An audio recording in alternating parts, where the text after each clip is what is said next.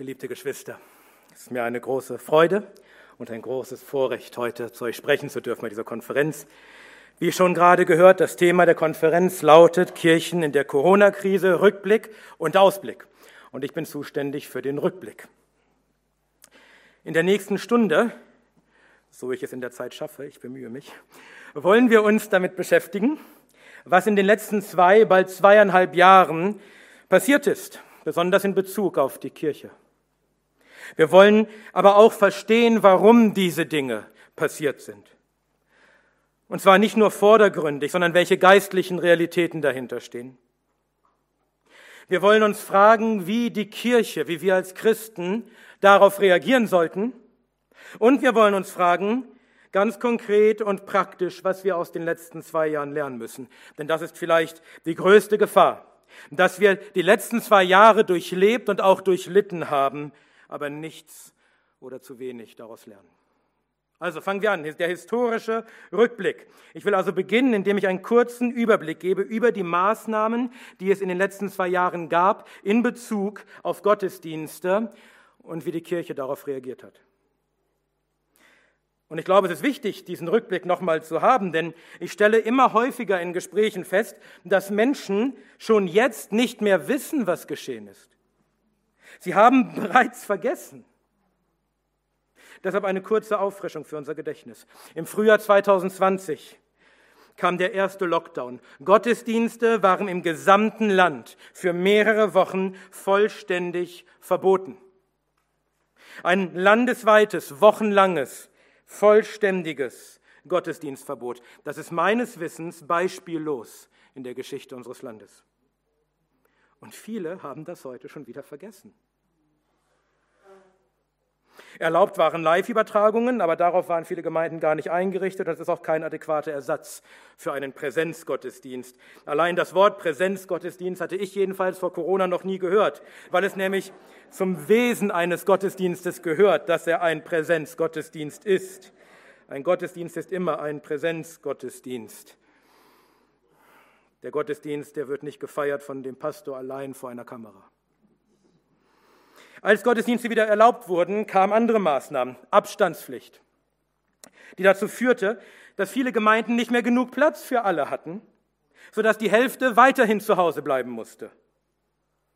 Es war also immer noch ein partielles Gottesdienstverbot.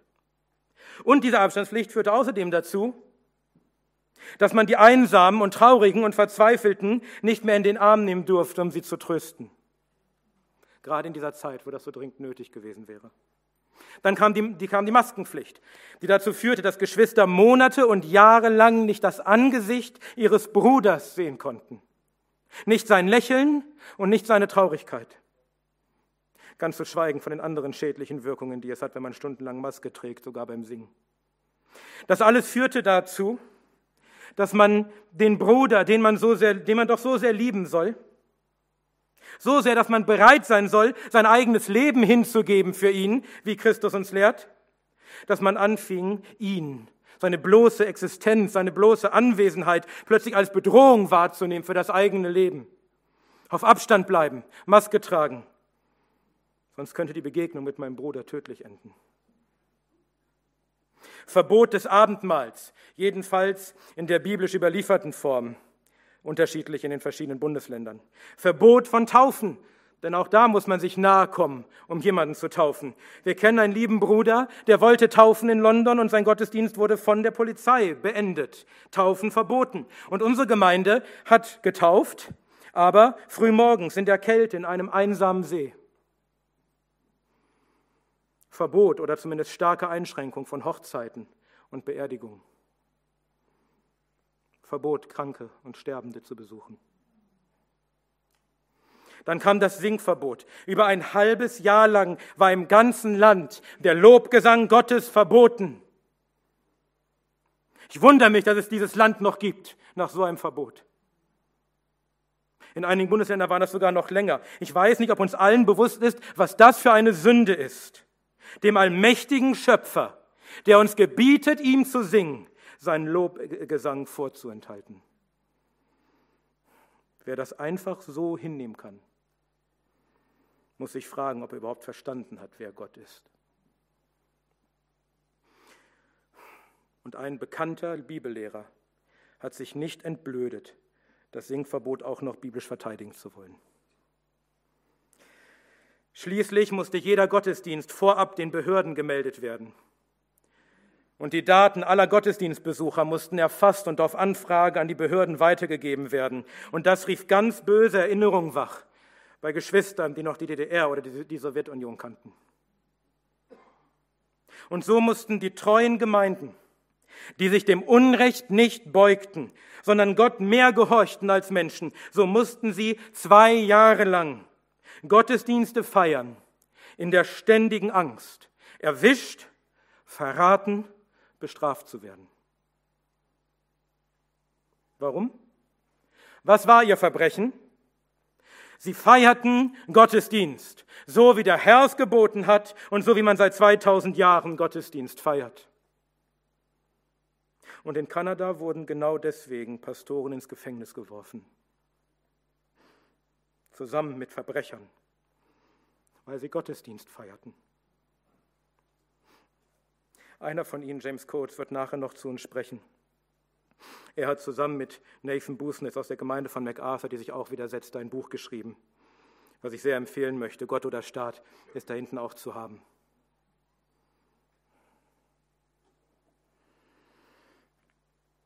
Aber was mindestens genauso sehr geschmerzt hat wie die staatlichen Übergriffe, war das Verhalten der meisten Kirchen und Gemeinden.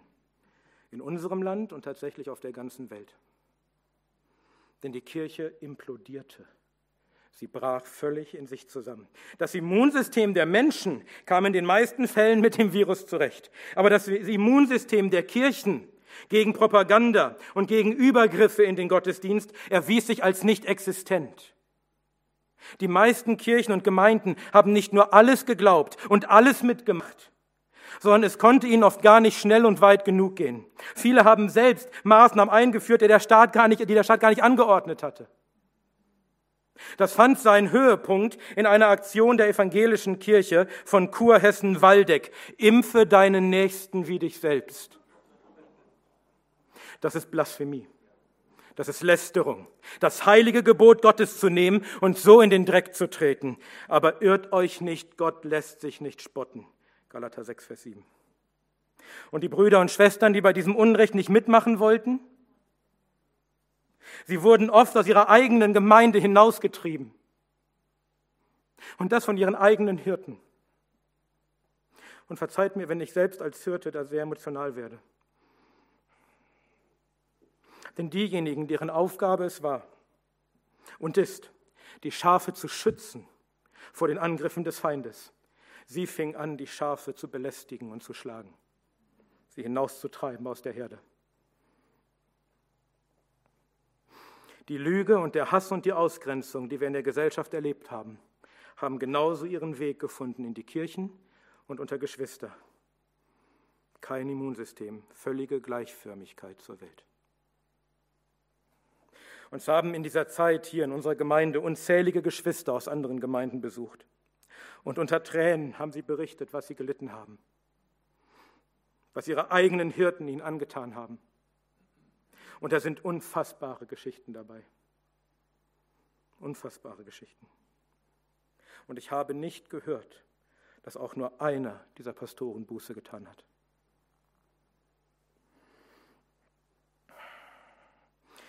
Und die Geschwister haben sehr darunter gelitten. Es waren Menschen bei uns im Gottesdienst, die fingen an zu weinen, nur weil sie nach Monaten mal wieder ein Gesicht gesehen haben, das sie freundlich anblickte oder, sich, oder ihnen eine Hand entgegengestreckt wurde oder sie singen durften.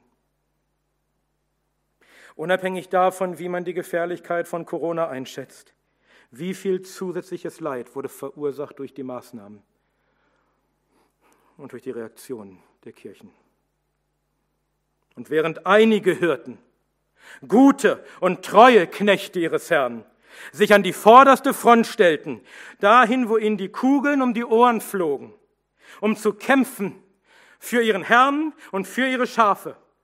Und während einige von ihnen dafür im Gefängnis saßen, saßen einige Mietlinge zu Hause in ihrem Sessel und schrieben Angriffe und Verleumdungen gegen diese Brüder. Der König Ahab war gekommen, um Nabots Weinberg zu rauben. Und diese Männer beschuldigten Nabot, was ihm einfiel, sich dem König zu widersetzen. In Deutschland gehören vor allem zwei Herren zu diesen Verleumdern. Und es ist eine Schande, dass ihre Gemeinden nicht gegen sie vorgegangen sind. Und auch wenn das, was ich bisher gesagt habe, mit Abstand das größte Problem war, gab es auch das entgegengesetzte Problem. Es gab auch eine Gegenreaktion, die zu weit ausschwang. Einige fielen nämlich auch auf der anderen Seite vom Pferd. Ein bekannter Pastor erklärte die Unterordnung unter den Staat wie die Schrift sie lehrt, zum Beispiel in Römer 13, in unserer Demokratie für schlichtweg nicht anwendbar. Das ist eine falsche und unbiblische Radikalität. Ein anderer schloss seine Gemeinde dauerhaft, weil er meinte, die Zeit der Gemeinde sei jetzt für immer vorbei. Von nun an könne man sich nur noch in kleinen Gruppen im Untergrund treffen. Er ergab sich kampflos. Er streckte die Waffen, ohne auch nur einen einzigen Schuss abgegeben zu haben. Überreaktionen, die vielleicht nachvollziehbar sind, wegen des großen Drucks, den es gab, aber trotzdem falsch, trotzdem unbiblisch. So viel als Rückblick auf das, was in den letzten zwei Jahren geschehen ist in Bezug auf die Kirche Christi. Und wir sollten nicht vergessen, was geschehen ist. Und wir sollten auch nicht vergessen, wie sich das angefühlt hat und welche Angst und welchen Druck und welches Leid man hatte. Aber wir wollen uns nicht nur daran erinnern, was passiert ist, sondern wir wollen auch verstehen, warum es passiert ist und warum es wieder passieren kann. Warum ist das so geschehen? Wieso kam es zu diesen Maßnahmen des Staates, zu diesen Übergriffen in die Kirchen, aber auch in alle Lebensbereiche, in die Arbeit und die Familie und die persönlichen Beziehungen und mit Maske und Impfung sogar in den eigenen Körper? Aber wenn ich danach frage, dann, dann meine ich nicht, wer welche Interessen verfolgt und wer die Fäden zieht und was die Rolle ist von WHO und WEF und von Bill Gates und Klaus Schwab. Damit kann man sich gerne beschäftigen. Für mich reicht es zu wissen, ja, die Welt liegt in dem Bösen. Und es gibt böse Menschen, die böse Dinge planen und sie schließen sich auch zusammen, um ihre bösen Pläne auszuführen. Aber darum geht es mir nicht. Sondern ich will, dass wir verstehen, welche geistlichen Realitäten dahinter stehen. Denn die Akteure mögen wechseln, aber die dahinterstehenden geistlichen Realitäten, die werden uns in verschiedenen Ausprägungen wahrscheinlich noch lange beschäftigen. Das Erste, was wir verstehen müssen, wenn wir eine biblische Weltsicht haben wollen, wenn wir biblisch verstehen wollen, was geschieht in unserer Welt, das Erste, was wir verstehen müssen, ist, dass es keine Neutralität gibt gegenüber Gott. Neutralität ist ein Mythos. Es gibt nur zwei Arten von Menschen. Die, die aus Gnaden gerechtfertigt sind durch den Glauben an den Herrn Jesus Christus und sein sühnendes Blut und die nun Kinder Gottes sind. Und die, die Kinder des Teufels sind. Es gibt nichts dazwischen. Es gibt in geistlichen Dingen keine Neutralität. Das ist die Lehre der Schrift. Entweder bist du für Christus oder du bist gegen ihn. Entweder bist du ein Gerechter oder ein Gesetzloser, bist Licht oder Finsternis, gehörst zu Christus oder zu Belial, bist ein Gläubiger oder ein Ungläubiger, bist Teil des Tempels Gottes oder ein Götzendiener. 2. Korinther 6, 14 bis 16. Und die Ungläubigen, die Gottlosen, die Kinder des Teufels, sie zeichnen sich dadurch aus, dass sie ihrem Vater ähnlich sind. Sie wollen die Begierden ihres Vaters tun. Und ihr Vater ist ein Lügner und Menschenmörder. So sagt es uns Jesus in Johannes 8, Vers 44. Und die Oma von nebenan mag noch so freundlich sein. Wenn sie nicht glaubt an den Auferstandenen, dann ist sie ein Feind Gottes. Dann ist sie Finsternis und ein Kind des Teufels. Das ist etwas, das viele Christen nicht verstehen. Es gibt in geistlichen Dingen keine Neutralität. Und deshalb gibt es auch keinen neutralen Bundeskanzler und keinen neutralen Gesundheitsminister und keinen neutralen Staat. Sie alle haben eine Religion. Sie alle dienen einem Gott. Und wenn es nicht die christliche Religion ist und der dreieinige Gott der Bibel, dann ist es eine dämonische Religion und ein dämonischer Gott. Wenn sie Gott nicht lieben, dann stehen sie ihm nicht neutral gegenüber, sondern dann hassen sie ihn. Und wenn sie Gott nicht dienen, dann dienen sie einem Götzen. Und das Ergebnis davon ist immer Lüge und Hass und Tod. Denn alle, die Gott hassen, lieben den Tod. Sprüche 8, Vers 36. Das bedeutet nicht, dass der Staat und die Menschen, die ihn lenken, ausnahmslos das Böse tun und überhaupt nichts tun, das objektiv gut ist. Aber es bedeutet, dass die gottlose Ideologie des Staates sich immer wieder zeigen wird in seinem Handeln. Und zum ersten Mal haben wir das so richtig in den letzten zwei Jahren erlebt. Unser Staat war mal christianisiert. Das Christentum war mal so weit verbreitet, dass auch das Denken der Regierenden beeinflusst war von christlichen Werten, von dem Gesetz Gottes, das für alle Menschen zu allen Zeiten bestimmt, was gut und böse, richtig und falsch ist. Und das spiegelte sich wieder, zum Beispiel in unserem Grundgesetz, in der Gewaltenteilung und den Grundrechten. Die Menschen, die unser Grundgesetz geschrieben haben, wussten, dass Menschen Sünder sind und ihre Macht missbrauchen werden. Und ihnen stand das nach dem Dritten Reich noch ganz lebhaft vor Augen. Und deshalb gibt es Gewaltenteilung. Deshalb gibt es Grundrechte als Abwehrrechte des Bürgers gegen den Staat, dass der Bürger dort nicht eingreifen darf.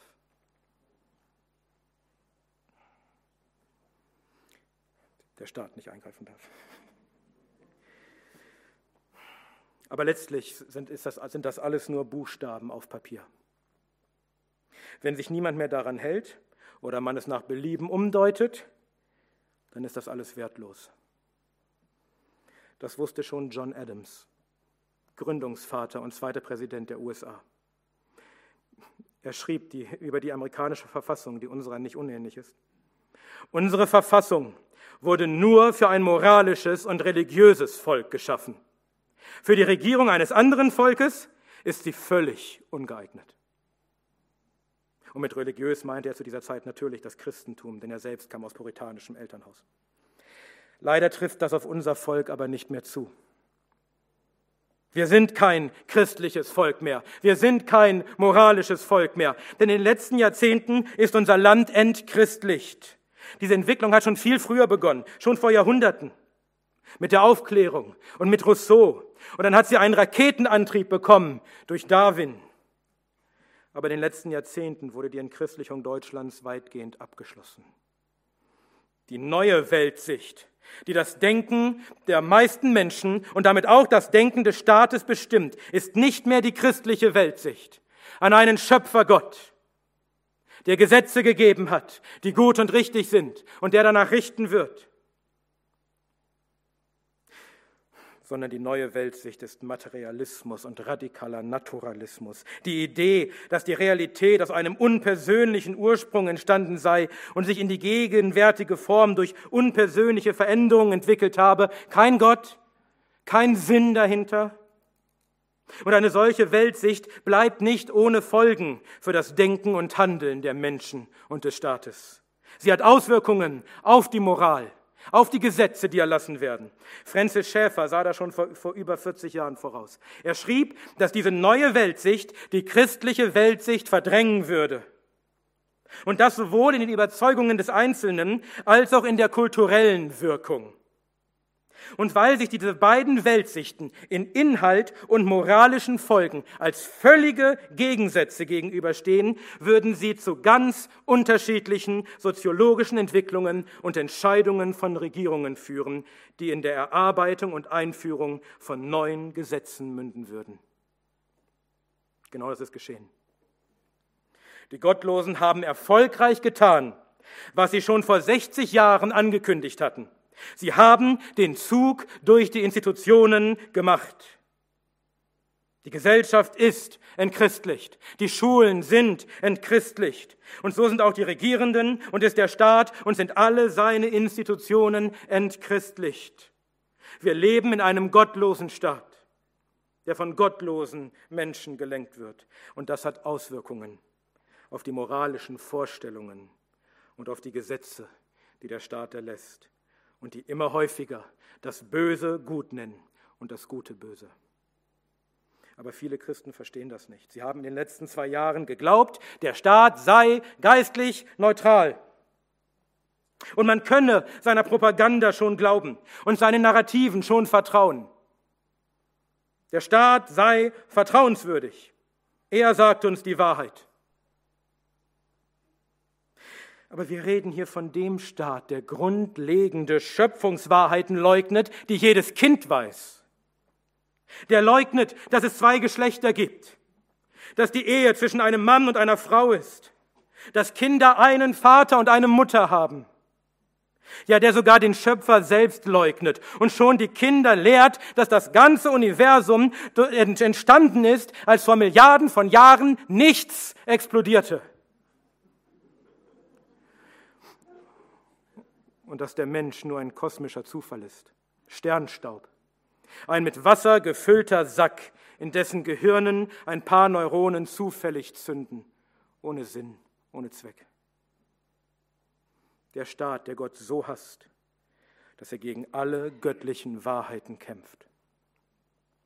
Und weil er Gott selbst nicht erreichen kann, bekämpft er das, was Gott am ähnlichsten ist, nämlich die Gottesebenbildlichkeit des Menschen, als geschaffen von einem Gott in seinem Bild, nicht als Zufallsprodukt.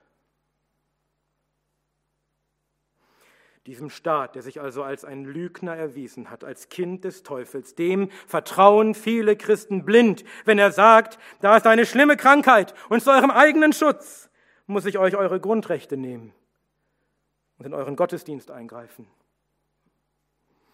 Aber sie glauben dem Staat nicht nur blind, sie glauben sogar, dass der Staat wirklich nur unser Bestes wolle. Dass er uns nur schützen wolle, dass er nur Leben retten wolle. Das ist doch ein gutes Anliegen. Dann kann man auch verstehen, wenn er vielleicht ein bisschen über die Stränge, Stränge schlägt, denn sein Anliegen ist doch gut. Wissen Sie, von welchem Staat Sie reden? Sie reden von dem Staat, der es erlaubt und fördert, dass jedes Jahr 100.000 Babys im Leib ihrer Mutter auf unvorstellbar grausame Weise in Stücke gerissen werden.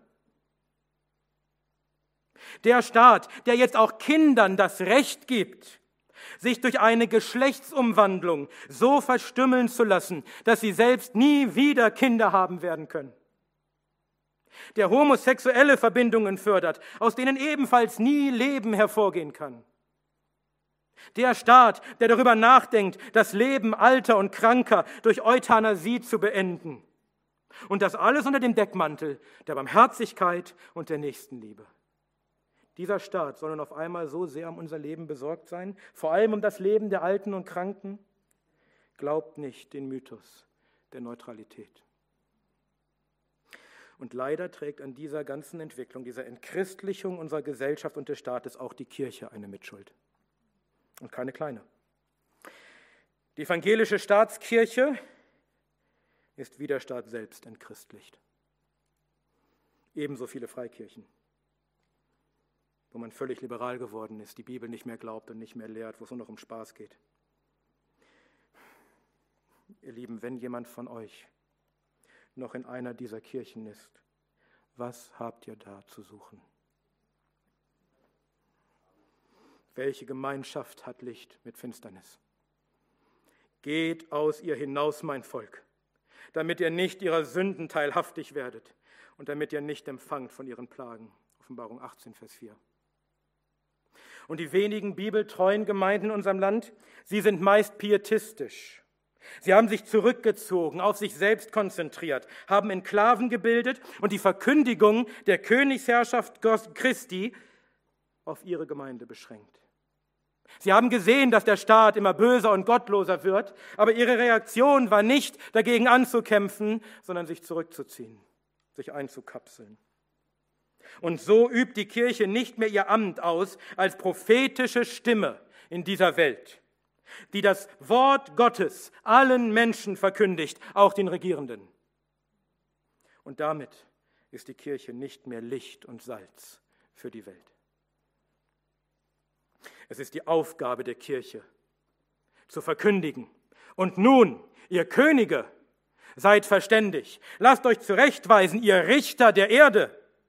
Dient dem Herrn mit Furcht und freut euch mit Zittern. Küsst den Sohn, damit er nicht zürnt und ihr umkommt auf dem Weg, wenn nur ein wenig entbrennt sein Zorn. Psalm 2, Verse 10 bis 12. Aber die Kirche hat ihre prophetische Stimme nicht mehr erhoben in diesem Land. Wenn heute jemand über politische Themen predigt und die Regierenden adressiert, dann muss er mit Kritik aus den eigenen Reihen rechnen. Das sei ungeistlich. Die Kirche habe sich da rauszuhalten. Als ob das Wort Gottes nicht allen Menschen gilt. Als ob seine Gebote nicht von allen Gehorsam fordern. Als ob er nicht der Gott und Richter aller ist. Als ob er nicht der große König ist über die ganze Erde. Der König der Könige und der Herr der Herren. Und so wurde dem Bösen in der Welt nicht mehr gewehrt mit dem Wort.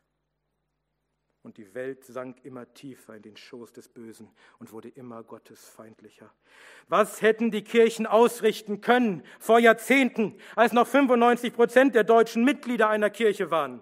Wenn sie sich da mit aller Macht gestemmt hätten gegen Feminismus und Unzucht und Abtreibung, wenn sie die Politiker, die das befürworten, exkommuniziert, und ihr Unrecht öffentlich angeprangert hätten und ihm das Wort Gottes, seine Gerechtigkeit entgegengestellt hätten, sodass sie nicht mehr wiedergewählt worden wären.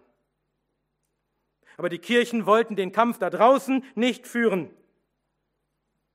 Und so ist die Welt so gottesfeindlich geworden, dass sie den Kampf jetzt in die Kirchen hineinträgt. Denn denkt daran, es gibt keine Neutralität. Als die Länder der Sowjetunion oder die DDR entchristlicht waren, da war das Ergebnis nicht ein neutraler Staat, der die Christen einfach in Ruhe ihres Glaubens leben ließ. Das Ergebnis war eine Diktatur, ein totalitärer Staat, der alle Menschen überwachte und in alle Bereiche des Lebens eingriff, um seine Staatsideologie, seine Staatsreligion durchzusetzen. Denn wenn der Staat nicht mehr glaubt, dass es einen Gott über ihn gibt, vor dem sich auch die Regierenden verantworten müssen, dann ist der Staat selbst Gott. Denn es gibt keine höhere Macht, keine höhere Instanz auf dieser Erde als den Staat. Der Staat ist Gesetzgeber und Richter und Henker in einem. Er bestimmt, was die Menschen tun und denken und sagen dürfen. Er bestraft die Abweichler und er hat auch die Polizeigewalt, der kein Bürger etwas entgegensetzen kann. Der Staat selbst wird Gott, die oberste moralische Instanz, die bestimmt, was gut und böse ist, die von ihren Bürgern absolute Gefolgsamkeit fordert und ihnen vorgibt, was man tun und sagen und denken darf, die sich totalitär wie eine Krake in alle Lebensbereiche hineindrängt. Wir sehen einen wachsenden Etatismus, eine absolute Staatsherrschaft über alle Lebensbereiche, sogar über das Denken der Menschen, wie im Sozialismus oder Kommunismus oder Nationalsozialismus. Und wer sich nicht beugt, wird öffentlich verächtlich gemacht, mundtot gemacht, auf sozialen Netzwerken gecancelt, durch mediale Indoktrination umerzogen durch sozialen Druck und Androhung empfindlicher Konsequenzen wie den Verlust des Arbeitsplatzes oder der eigenen Kinder gefügig gemacht und am Ende weggesperrt. Denn er ist ein Ketzer, ein Staatsfeind, ein Volksverhetzer, so wie Pfarrer Olaf Latzel, der sich auch der antichristlichen Staatsideologie widersetzte und dafür vor Gericht kam und als Volksverhetzer verurteilt wurde, auch geschehen in den letzten zwei Jahren. Wehe, du sagst etwas, was der Ideologie der Religion des Staates widerspricht. Die Anfänge dieses Etatismus, dieses totalitären Staates haben wir gesehen in den letzten zwei Jahren. Und wie schnell ging das? Aber wir hätten es eigentlich wissen können. Denn der Staat ist schon lange gottlos und er spielt schon lange mit Allmachtsfantasien ich erinnere nur an die Aussage eines SPD-Politikers, der schon vor 20 Jahren den radikalen Ausbau von Kitaplätzen und Ganztagsschulen vorantrieb und sagte, wir wollen die Lufthoheit über die Kinderbetten erobern. Wem es da nicht kalt den Rücken runterläuft, das ist purer Staatstotalitarismus. Der Staat will sich die Kinder holen, und zwar so früh wie möglich, damit er sie indoktrinieren kann, damit er sie so erziehen kann, dass sie seine gottlose Ideologie glauben und ja den Eltern wegnehmen. Wer weiß, was die den Kindern sagen. Der Mann, der, der dies damals sagte, ist heute Bundeskanzler. Und liebe Eltern, bitte überlegt genau, ob ihr diesem Staat die Erziehung eurer Kinder anvertrauen wollt in Kitas und Schulen. Aber der Staat hat ein Problem, denn er kann nicht einfach eine neue Staatsreligion einführen, ohne sie gut zu verkaufen. Er muss es den Menschen gut begründen. Sie müssen glauben, dass es wirklich nötig ist und richtig ist, das so zu machen. Und so wie jede Religion ihre Priester hat, die die Religion, den Willen Gottes den Menschen vermitteln, so hat auch der Staat, so braucht auch die Staatsreligion Priester. Und diese findet sie in der Wissenschaft, in sogenannten Experten. Denn wer will schon etwas sagen gegen die Wissenschaft? Der muss ja ein Dummkopf sein. Wer will etwas sagen gegen Experten? Du vielleicht? Du hast nicht das Recht dazu, du bist doch selbst kein Experte. Den Experten muss geglaubt werden. Natürlich nur den Ausgesuchten, die auch wirklich sagen, was der, was der Staatsideologie entspricht. Und wenn du ihm nicht glaubst, dann bist du ein Wissenschaftsleugner. Und viel schlimmer wird es nicht mehr. Und auch das haben wir in den letzten zwei Jahren stärker gesehen als je zuvor. Den Aufstieg des sogenannten Scientismus, des Glaubens, dass wissenschaftliche Erkenntnisse alles menschliche Handeln bestimmen sollten, auch in der Politik. Nur führt das dann zu den unmenschlichen Ergebnissen, deren Zeugen wir in den letzten zwei Jahren geworden sind. Da kommt ein Virologe, ob er recht hat oder nicht, und sagt, was man nun alles machen sollte, um das Virus einzudämmen. Und dann wird das alles umgesetzt, ohne Rücksicht darauf, welche Schäden und welches Leid das verursacht bei vielen Menschen. Aber man hat seine Begründung für all die Maßnahmen, die man durchführt. C.S. Lewis hatte das schon früh erkannt. Er schrieb einmal, die neue Oligarchie muss ihren Anspruch, uns zu bevormunden, mehr und mehr auf ihren Wissensanspruch stützen. Wenn wir bemuttert werden sollen, muss die Mutter es am besten wissen. Das bedeutet, dass sie sich immer mehr auf den Rat der Wissenschaftler verlassen muss, bis am Ende die Politiker selbst nur noch Marionetten der Wissenschaftler sind. Die Technokratie ist die Form, zu der eine solche Gesellschaft tendieren muss. Nun fürchte ich mich vor Fachleuten an der Macht, weil sie Fachleute sind, die außerhalb ihres Faches sprechen sollen doch die Wissenschaftler über die Wissenschaften sprechen. Aber beim Regieren geht es um Fragen nach dem Wohl des Menschen, nach Gerechtigkeit und danach, welche Dinge es zu welchem Preis wert sind, sie zu haben. Und in diesen Fragen gibt eine wissenschaftliche Ausbildung der Meinung eines Menschen keinen zusätzlichen Wert. Möge der Arzt mir sagen, dass ich sterben werde, wenn ich nicht dies und das tue. Aber ob es sich lohnt, das Leben unter diesen Bedingungen zu führen, ist genauso wenig seine Angelegenheit wie die irgendeines anderen Menschen. C.S. Lewis, 20. Juli 1958. Und wir sehen heute, wie sich diese Dinge vor unseren Augen erfüllen. Wie der Staat aus Römer 13, der eigentlich Gottes Dienerin sein soll, indem er das Gute belohnt und das Böse bestraft, wie er zum Staat aus Offenbarung 13 wird. Dem Tier, das Gott lästert und die Anbetung für sich will und die Christen verfolgt, indem es das Böse belohnt und das Gute bestraft. Das sind die geistlichen Realitäten, die hinter den letzten zwei Jahren stehen und die uns auch in Zukunft in der einen oder anderen Form weiter zu schaffen werden, machen werden. Sei das Pandemie, sei das Sexualität, sei das Transgender, sei das Familie, sei das irgendwelche anderen Dinge, Klima, Politik, was auch immer. Sei es die Lufthoheit über den Kinderbetten oder was noch so kommt. Der Staat hat seine eigene Religion. Und die ist gottesfeindlich und antichristlich. Und das bestimmt sein Handeln. Und das werden wir zu spüren bekommen. Im Verhalten des Staates, in den Gesetzen, die er erlässt, wird sich immer wieder zeigen, dass der Staat gottesfeindlich und antichristlich ist. Und das wird nicht ohne Auswirkungen bleiben für uns Christen und für unsere Gottesdienste und für das, was wir noch sagen und tun und denken dürfen. Das Leben in so einer Welt wird nicht leicht werden für die, die dem Herrn treu bleiben wollen. Die gute Nachricht ist, dass, sich diese, dass diese Weltsicht nicht dauerhaft bestehen kann. Sie ist so gegen jegliche Vernunft, gegen jegliche Wahrheit gerichtet, dass sie früher oder später in sich selbst zusammenbrechen muss. Ein schönes Beispiel ist dafür, wenn man sieht, wie männliche Sportler, die sich Frauen nennen, alle, alle Weltrekorde bei den Frauen einfahren. Es ist offensichtlich, dass diese Lügen nicht bestehen können. So funktioniert Gottes Welt nicht und wir alle leben in Gottes Welt. Aber bis es zusammenbricht, kann es noch Jahrzehnte dauern und bis dahin kann es viel Leid anrichten und viel Verfolgung unter uns Christen. Wie sollen wir als Christen also auf diese Entwicklungen antworten?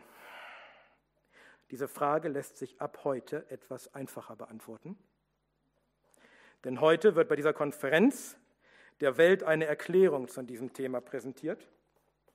Und weil sie heute hier der Welt präsentiert wird, trägt sie auch den entsprechenden Titel. Ich halte hier in meinen Händen die Frankfurter Erklärung christlicher und bürgerlicher Freiheiten oder im englischen Original The Frankfurt Declaration of Christian and Civil Liberties. Ober-Ursula-Erklärung fanden wir nicht so gut in Frankfurt.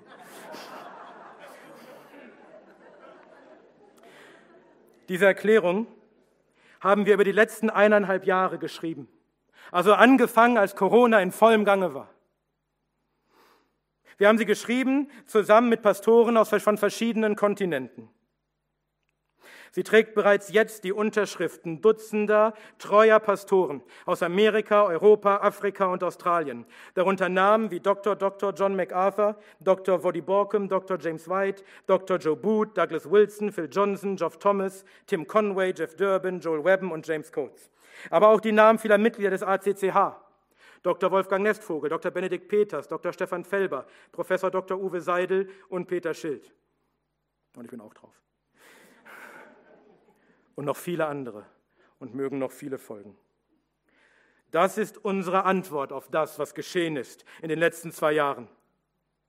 Hiermit wenden wir uns gegen den Machtmissbrauch und gegen den Totalitarismus des Staates und gegen seine Religion. Und ich will kurz ich weiß, die Zeit rennt, aber ich will kurz zum Inhalt etwas sagen. Artikel 1, Gott der Schöpfer als souveräner Gesetzgeber und Richter. Wir sprechen dem Staat das Recht ab, zu definieren, was Moral ist, was gut und böse ist und von seinen, und von seinen Bürgern Gehorsam zu verlangen, wenn es im Widerspruch steht zu Gottes Geboten. Denn der Staat hat nicht das Recht, Gebote zu erlassen, die bestimmen, was Moral sei. Warum? Weil Gott allein das Recht hat, zu bestimmen, was gut und böse ist und weil er alle Menschen danach richten wird. Und der säkuläre Humanismus und die relativistische Ethik des Staates haben keine übergeordnete Grundlage der Moral. Sie sind einfach Gehirngespinste von irgendwelchen Menschen. Die sind nicht verbindlich für andere. Artikel 2. Gott als Quelle der Wahrheit und die Rolle der Wissenschaft. Wir verwerfen die Vorstellung, dass menschliche Regierungen moralisch und ideologisch neutral seien und man ihren Narrativen bedingungslos glauben dürfte, als, wäre, als würden sie immer die Wahrheit sagen. Wir wenden uns gegen Angstmacherei und Propaganda und Indoktrination, gegen Zientismus und gegen eine Wissenschaft, die die wissenschaftliche Methode verlässt und Einwände Andersdenkender ignoriert und unterdrückt. Warum? Weil Gott die Wahrheit ist. Alle Menschen aber Lügner. Und weil die menschliche Wissenschaft Grenzen hat und nicht Gott ersetzen und selbst Gott spielen darf. Artikel 3, der Mensch als Ebenbild Gottes. Wir verwerfen alle entwürdigenden Handlungen eines Staates durch Manipulation und Einschüchterung, durch das Vorschreiben medizinischer Entscheidungen und die Einschränkung persönlicher, gottgegebener Freiheiten. Wir wenden uns gegen Impfpässe, soziale Distanzierung und Maskentragen als Voraussetzung für den Zugang zum Leben. Und wir wenden uns gegen die Kriminalisierung, Ausgrenzung, berufliche Benachteiligung Beteiligung und anderweitige Entrechtung von Menschen, die sich solchen Anordnungen nicht fügen. Und wir lehnen Entwicklungen hin zum Transhumanismus und zur technologischen Überwachung und Kontrolle von Menschen ab. Warum? Weil Gott den Menschen geschaffen hat in seinem Bilde. Und weil der Mensch deshalb Würde hat und unveräußerliche, gottgegebene Rechte und Freiheiten, die ihm kein Staat nehmen darf. Zu diesen, zu diesen Rechten und Freiheiten gehören auch das Recht, Kranke zu besuchen und Sterbende zu trösten, an Beerdigungen teilzunehmen, der Geburt des eigenen Kindes beizuwohnen, in einer öffentlichen Feier zu heiraten, Gemeinschaft zu haben und mit anderen Feste zu feiern, sowie einer ehrbaren Arbeit nachzugehen und das Recht selbst über medizinische Entscheidungen bestimmen zu können.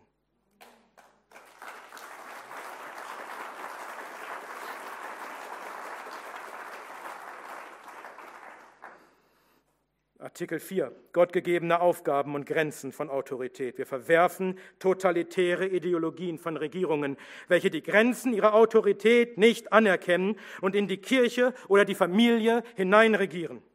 Wir lehnen die Tendenzen von Regierungen ab, den Glauben und das Verhalten ihrer Bürger zu zentralisieren, indem sie eine autoritäre Gesellschaft schaffen, in der der Staat absolut ist und Andersdenkende zum Schweigen bringt und sie umerzieht.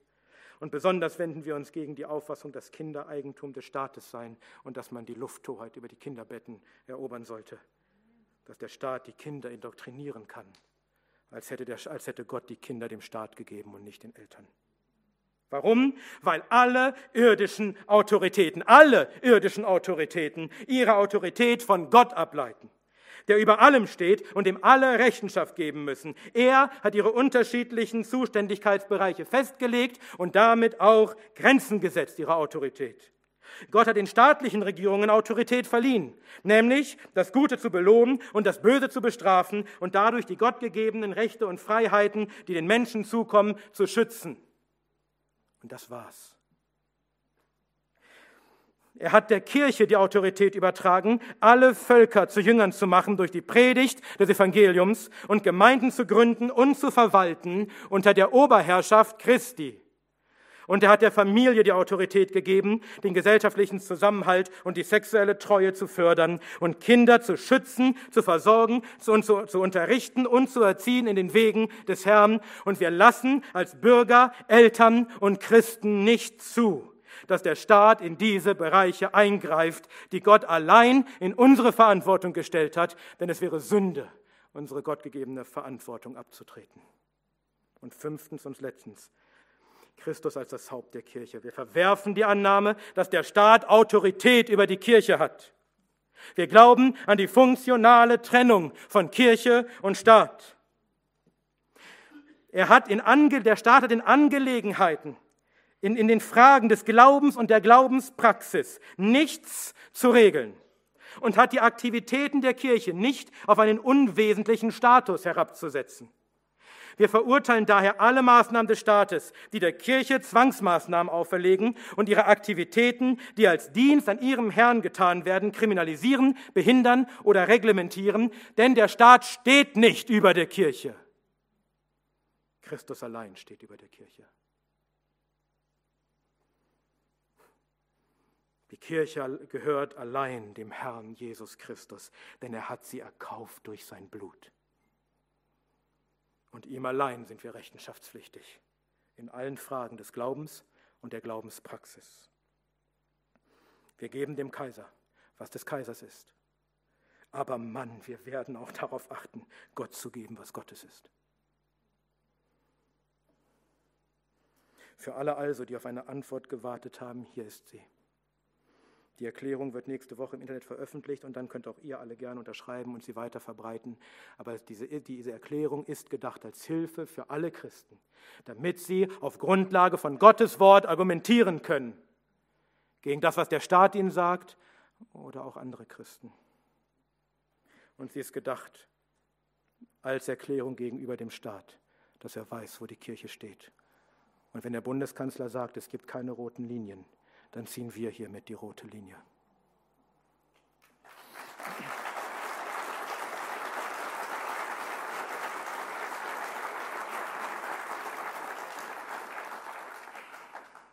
Lass mich noch am Abschluss relativ kurz praktisch fragen, was konkret sollten wir nun aus den letzten zwei Jahren lernen? Wir sind nicht die Ersten, die diese Frage stellen. Vor ein paar Tagen veröffentlichte eine Bibelschule ein Video zu diesem Thema. Darin sprachen sechs oder sieben Lehrer dieser Schule darüber, was wir aus Corona lernen. Die Antworten sind an Oberflächlichkeit und Dümmlichkeit kaum zu übertreffen. Da sprechen Bibellehrer darüber, dass sie aus Corona gelernt haben, dass wir Christen Gemeinschaft brauchen, dass es Menschen gibt, die einsam sind, dass Präsenzgottesdienste wichtig sind, dass wir unser Leben nicht in unserer eigenen Hand haben und dass Christen Hoffnungsträger sein sollten. Wirklich? Dafür braucht es Corona? Das steht auch in meiner Bibel.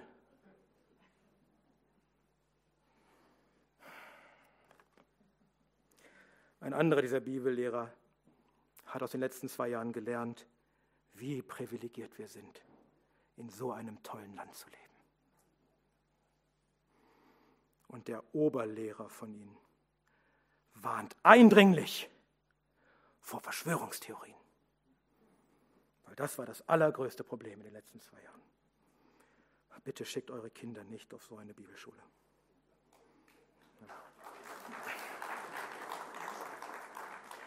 Seht ihr, so sieht das aus, wenn die Ungefestigten und Untreuen ihre Lehren ziehen aus Corona. Da ist keine Erkenntnis. Da ist keine biblische Weltsicht.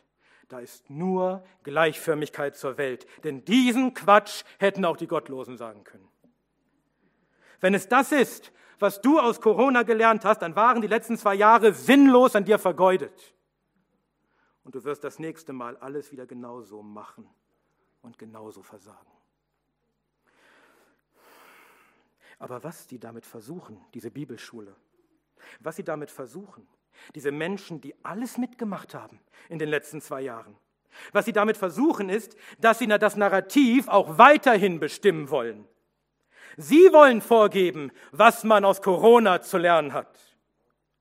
Denn wenn es ein anderer tut, einer, der tatsächlich treu gewesen ist in dieser Zeit, der gekämpft und gelitten hat in dieser Zeit und sich nicht einfach der Welt angepasst hat, wenn einer von denen sagen würde, was ein Christ lernen sollte als, als Corona, dann würden diese Menschen schlecht dastehen.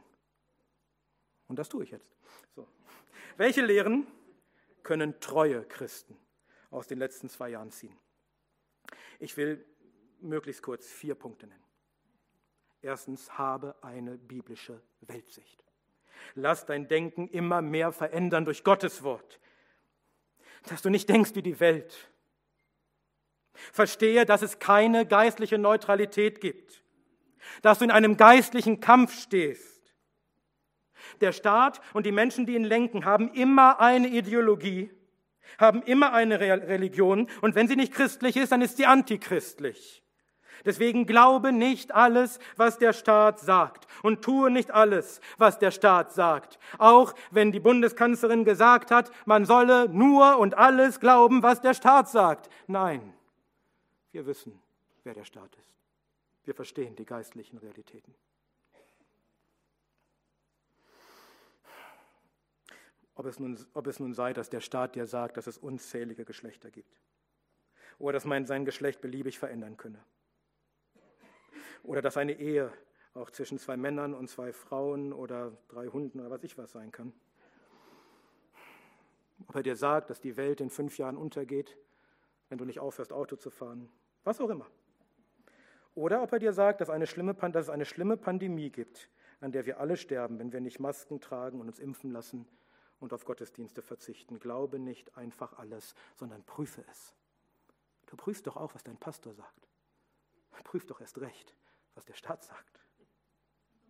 Und wenn sich herausstellt, dass der Staat dir eine Lüge sagt, und wenn sich herausstellt, dass das ganze Staatswesen, die ganze Staatsideologie voller Lügen ist, aufgebaut auf Lügen, dann mach nicht mit bei dieser Lüge. Wie es der russische Schriftsteller, das kann ich jetzt nicht aussprechen, Alexander Solzhenitsyn ausdrückte, live not by lies. Lebe nicht nach Lügen. Lass die anderen so, lügen, so leben. Lebe du nicht nach der Lüge. Zweitens habe eine biblische Ekklesiologie, ein biblisches Gemeindeverständnis. Jeder Christ braucht eine Gemeinde. Du kannst nicht von Livestreams leben. Ich weiß, viele haben sich das schön eingerichtet in den letzten zweieinhalb Jahren.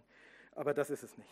Du brauchst einen Pastor, der dich kennt. Du brauchst Geschwister, die dich kennen. Gerade in den vor uns liegenden Zeiten brauchst du diese Ermutigung und Ermahnung zur Treue. Und das würde dir auch der Pastor sagen, dessen Livestream du guckst. Zumindest wenn er ein guter Pastor ist. Das wird dir auch Wolfgang sagen. und, und ich weiß, jetzt ärgere ich vielleicht einige, ich sage es trotzdem. Und glaubt nicht den Leuten, die sagen, man müsse sich jetzt in Hauskreisen treffen. Ich verstehe die Enttäuschung über viele Kirchen. Aber ein Hauskreis als Dauerlösung ist nicht biblisch. Ich habe nichts gegen eine Hausgemeinde. Aber das ist eine normale, biblisch geordnete Gemeinde, nach Möglichkeit auch mit einem eingesetzten Pastor, die nur so klein ist, dass sie sich in Häusern trifft. Das ist biblisch. Aber die Bibel kennt nur Gemeinden. Sie kennt nicht irgendwelche Kreise als Ersatz für Gemeinden. Aber schau genau, welcher Gemeinde du dich anschließt.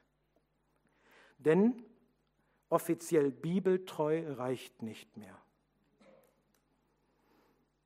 Das Leben muss diese Treue beweisen.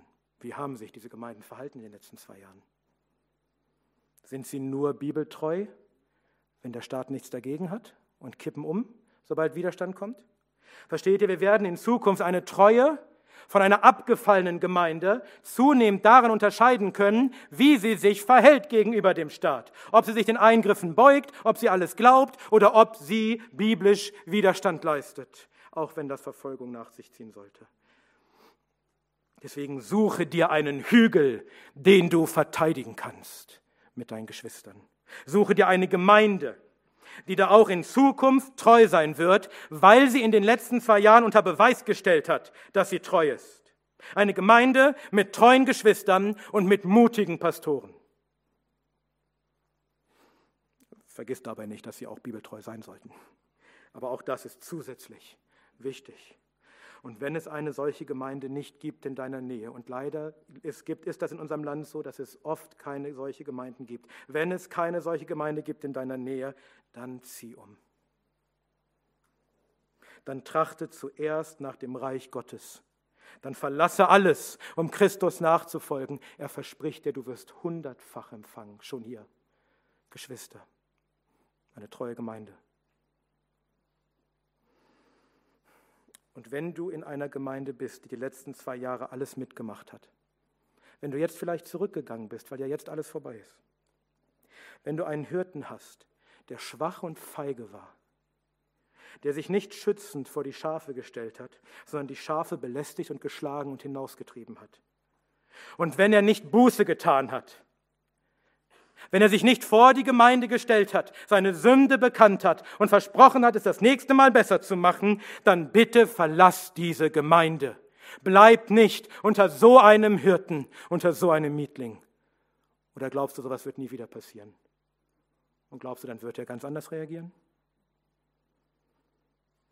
Wenn du in so einer Gemeinde bleibst, wenn du unter so einem Hirten bleibst, dann hast du nicht gelernt aus Corona.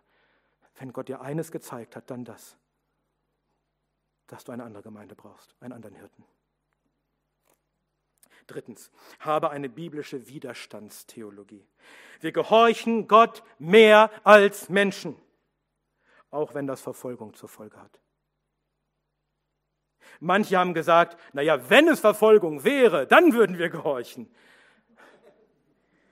Du gehorchst und deswegen kommt Verfolgung, weil du Gott mehr gehorchst als dem Staat wird er dich verfolgen, nicht andersrum.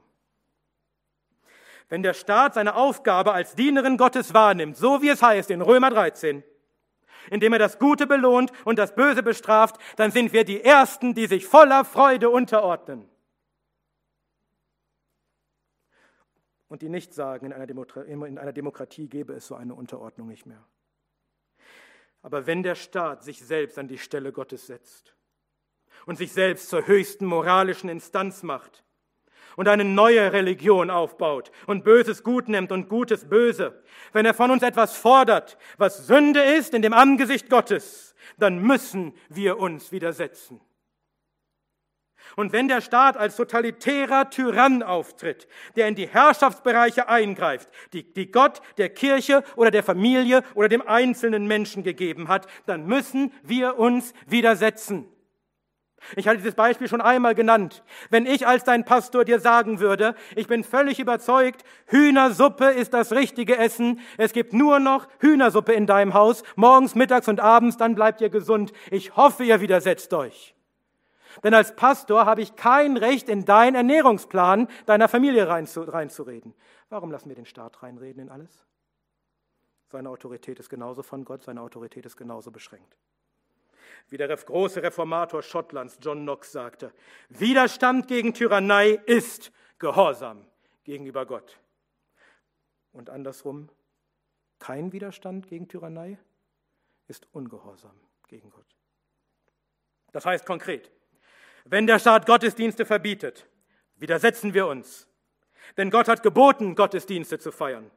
Wenn der Staat verbietet, Gott zu singen, dann widersetzen wir uns. Denn Gott hat geboten, ihm zu singen. Wenn der Staat Taufen oder das Abendmahl verbietet oder reglementiert, dann widersetzen wir uns, weil Gott gebietet zu taufen und das Abendmahl zu feiern. Wenn der Staat gebietet, dass man Abstand halten muss zwischen Geschwistern, dann widersetzen wir uns, weil Gott geboten hat, dass wir einander lieben sollen und den anderen nicht als tödliche Bedrohung für uns betrachten sollen. Es sei denn, du bist wirklich krank, dann halt Abstand. Wenn der Staat gebietet, dass nur Menschen zum Gottesdienst kommen dürfen, die getestet sind oder geimpft sind oder eine Maske im Gesicht haben, dann widersetzen wir uns, weil Christus gesagt hat, kommt her zu mir alle, die ihr mühselig und beladen seid und nicht alle, die ihr geimpft und getestet seid und ein Stück Stoff vorm Gesicht tragt. Und wenn unser Widerstand bedeutet, dass wir deshalb Verfolgung leiden müssen, dann sei es so. Dann hat Gott das so verordnet und wir wollen versuchen, freudig zu leiden. Und wir wollen denen beistehen, die leiden, weil sie Gott mehr gehorchen als Menschen. Wir wollen denen beistehen, die in Gefängnisse geworfen werden oder ihre Arbeit verlieren oder aus ihren Gemeinden hinausgetrieben werden. Wer sich mit dieser ganzen Thematik noch mal etwas intensiver beschäftigen will, auch wie das, wie das biblisch begründbar ist, mit Römer 13, was ja immer genannt wird und anderen Dingen, dem kann ich empfehlen, eine Predigt zu hören, die ich vor einiger Zeit gehalten habe über Römer 13. Sie trägt den Titel Unterordnung und Widerstand, ist bei YouTube verfügbar und auch als Broschüre und CD beim Lichtzeichen Verlag und ich bekomme kein Geld dafür. Ähm, und ein paar Exemplare liegen auch noch hinten aus. Ja, wenn ihr eine biblische Exegese haben wollt von Römer 13, ja, um das biblisch gut begründen zu können, könnt ihr euch das gern nehmen. Viertens und letztens, habe eine biblische Christologie und Eskatologie diese ganzen Worte, ne? habe ein biblisches Verständnis davon, wer Christus ist und von den letzten Dingen, von der Endzeit. Ich habe in den letzten zwei Jahren immer wieder von Christen gehört, jetzt ist vorbei. Jetzt kommt Christus. Jetzt kommt er und entrückt seine Gemeinde, bevor es noch schlimmer wird. Und diese Menschen sind dann in Passivität versunken, in Lethargie. Hat keinen Sinn mehr, irgendwas zu machen. Sie haben einfach aufgegeben. Sie haben nichts unternommen gegen das Unrecht, wie dieser eine Pastor, der seine Gemeinde einfach schließt. Weil jetzt ist Endzeit, jetzt ist Zeit der Gemeinde vorbei. Man hat sogar uns angegriffen, was wir uns irgendwie dagegen stellen würden. Wollen wir etwa verhindern, dass der Herr wiederkommt? Schaust du, egal welche Endzeitlehre du vertrittst, und ich vertrete wahrscheinlich eine andere als du, aber welche Endzeitlehre du auch vertrittst, wenn sie dazu führt, wenn sie zu solchen Dingen führt, dann stimmt etwas nicht. Es ist nicht deine Aufgabe zu rätseln, wann Christus wiederkommt und dann schon mal aufzuhören zu arbeiten, sondern es ist deine Aufgabe, treu für ihn zu arbeiten und für ihn zu zeugen, bis er kommt. Und du kannst das freudig und zuversichtlich tun, trotz aller Gefahren, selbst im Angesicht des übermächtigen Staates. Warum? Weil Christus der Herr ist über die ganze Erde. Weil er der König der Könige ist und der Herr der Herren. Weil der mächtigste aller Staaten nichts ist gegen ihn. Weil wenn er sieht, wie sich die Völker und die Könige erheben und toben gegen ihn, er nichts anderes tun kann, als über sie zu lachen und zu spotten. So vergeblich, so lächerlich ist ihre Auflehnung. Habe deinen Blick nicht gerichtet auf die Menschen, auf den mächtigen Staat, richte deinen Blick auf den mächtigen Herrn, der über allen ist. Er ist der Herr über alle. Er ist auch der Herr über den Bundeskanzler und der Herr über den Gesundheitsminister. Ihm ist.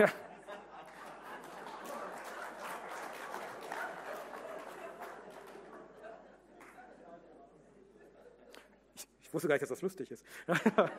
ähm, versteht ihr, Christus ist alle Gewalt gegeben. Alle Gewalt gegeben. Im Himmel und auf Erden. Nichts geschieht hier was er nicht zulässt. Nichts geschieht hier, was nicht zum Besten ist für die Seinen. Und darum fasse Mut. Hör nicht auf zu kämpfen, im Gegenteil, kämpfe den Kampf. Wir wurden ermutigt, treu zu kämpfen durch diese Dinge. Wir haben, wir sind aufgestanden gegen das Unrecht. Wir haben den ACCH gegründet. Wir haben Gebetstage ausgerufen und ich bin überzeugt, dass wir heute deshalb keine allgemeine Impfpflicht in Deutschland haben, die völlig sicher war, weil der Herr die Gebete der Seinen erhört. Deswegen versinkt nicht in Pessimismus oder in Pietismus. Zieht euch nicht zurück sondern kämpft freudig den Kampf, den der Herr euch vorgelegt hat. Und besonders an die Pastoren bei uns, lasst die prophetische Stimme der Kirche wieder mutig und klar erklingen in diesem Land. Predigt gegen die Gottlosigkeit und die Gesetzlosigkeit. Predigt gegen die Politiker. Predigt für das, was recht ist. Verkündigt Christus als den alleinigen Herrn. Und wenn das bedeutet, dass wir für Christus zeugen müssen in einer Zeit, die viel schwieriger und viel gottesfeindlicher ist als die Jahrzehnte zuvor.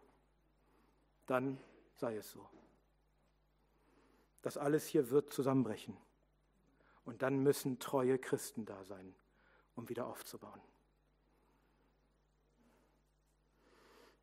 Möge der Herr selbst uns die Kraft dazu geben. Ihm sei die Ehre und ewige Macht. Amen.